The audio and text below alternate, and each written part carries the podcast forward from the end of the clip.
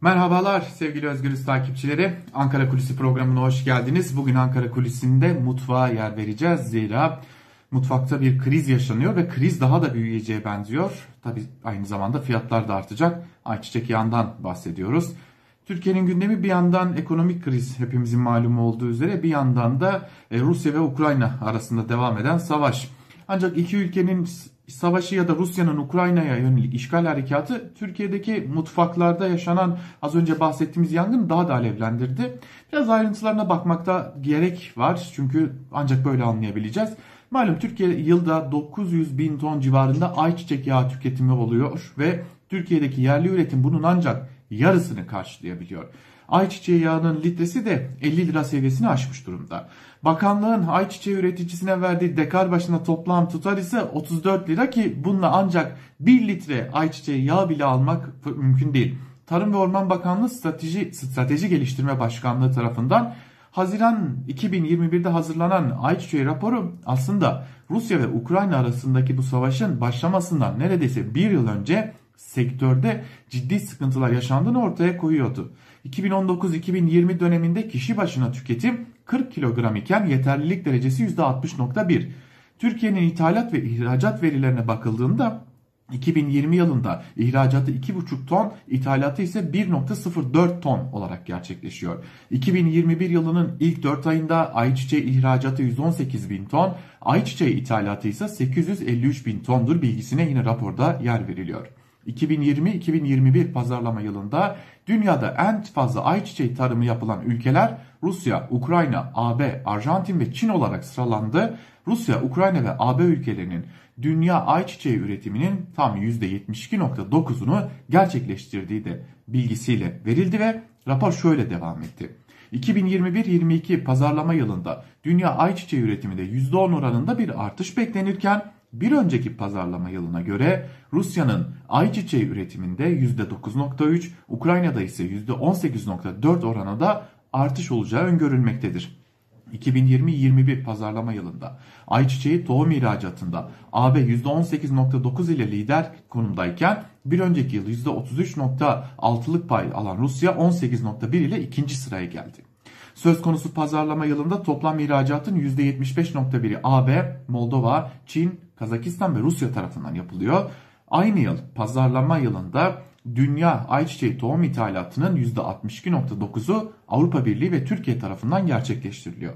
Aynı pazarlama yılında Avrupa Birliği ayçiçeği ithalat miktarında bir önceki pazarlama yılına göre %28.4 oranında Türkiye ayçiçeği ithalat miktarında ise %15.1 oranında azalış gerçekleşiyor. Bitkisel Yağ Sanayicileri Derneği Yönetim Kurulu Başkanı Tahir Büyük Helvacıgil Ticaret Bakanlığı İthalat Genel Müdürlüğü'ne gönderdiği yazıda yağda yaşanan durumu ise aynen okumak istiyorum şöyle belirtiyor. Malumlarınız olduğu üzere bir süredir devam eden Rusya ve Ukrayna çatışmasında ülkemizin kayıpları her geçen gün daha ileri seviyeye çıkmaktadır. Mevcut durumda bitkisel yağ sektörü diğer gıda sektörlerine göre çok daha stratejik duruma gelmiştir. Ülkemizin stokları market rafları dahil Mart sonu veya Nisan ortasına kadar yetecektir. Hali hazırda sektörümüzün Rusya ve Ukrayna siparişli 15-16 adet gemisi Karadeniz limanlarında bekletilmektedir.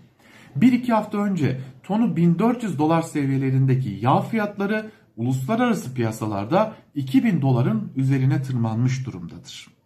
Sektörümüzün ham ayçiçeği yağı ithalatında kilit noktalardan biri Azak yani Azov denizidir.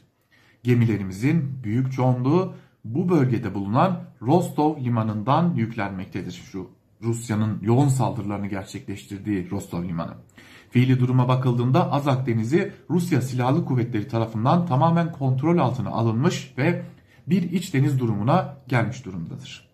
Durum böyleyken Rusya Federasyonu bu bölgeden halen kargo gemilerinin çıkışına izin vermemektedir. Bir başka açıdan bakıldığında Rusya'ya ambargo seviyesini her geçen gün yükselten malum savaş sonrası ambargo yükselmeye başlamıştı Batı dünyasından. E, bundan bahsediliyor ve Avrupa Birliği ülkelerine dahi gaz satarak bir şekilde ticaretini devam ettiren Rusya belki de mevcut durumun farkına varmadan ülkemizde gıda ambargosu uygulamaya başlamıştır. Bu cümle çok önemli. Avrupa Birliği ve diğer bölge ülkelerine göre Rusya ile ülkemiz ilişkileri çok daha ileri düzeyde olup gerek Dışişleri Bakanlığımız gerekse Rusya Büyükelçiliğimiz nezdinde girişimlerde bulunarak Azak Denizi'nin acilen ulaşıma açılması ülkemiz açısından hayati öneme sahiptir. Gereğini bilgilerinizi arz ederiz. Yani Rusya'nın adı konulmamış bir ambargosuyla karşı karşıyayız. Rusya'nın izin vermesiyle de Türkiye'ye gelecek yağın maliyeti ve işlenmesi 2400 doları bulabilecek ki bu daha fazla zam demek. Türkiye 2020-2021 sezonunda ayçiçeği ithalatının %50.6'sını Rusya, 14.6'sını Ukrayna, 11.5'ini Bulgaristan, 7.5'unu Moldova, 6.3'ünü Romanya'dan gerçekleştirdi. 2021 ve 2022 sezonunda Rusya ve Ukrayna'nın payı %70'e ulaştığı da tahmin ediliyor. Öte yandan Türkiye'nin ayçiçeği ticaretinin sekteye uğramaması için bir alternatif pazar arayışlarının olduğunu da biliyoruz ki az önce bahsettik Büyük Helvacıgil bu konuda Romanya, Moldova, Bulgaristan'da bizimle aynı değerlerde veya bizim biraz üzerimizde hasatlar var. Oralardan tedarik söz konusu olabilir. İkinci bir tedarik de Arjantin'den olabilir fakat oralarda navlun ve nakliye sürecinin uzun olması önemli bir etki diye de konuşuyor ki zaten oradan gelecek ayçiçek yağının fiyatını varın siz hesaplayın. Nereden nereye değil mi? Cumhuriyet Halk Partisi'ni yağ kuyruklarıyla eleştirdiğimiz günlerden marketlerde insanların, yurttaşların birbirini 5 kiloluk yağ alabilmek için hırpaladığı günlere geldik.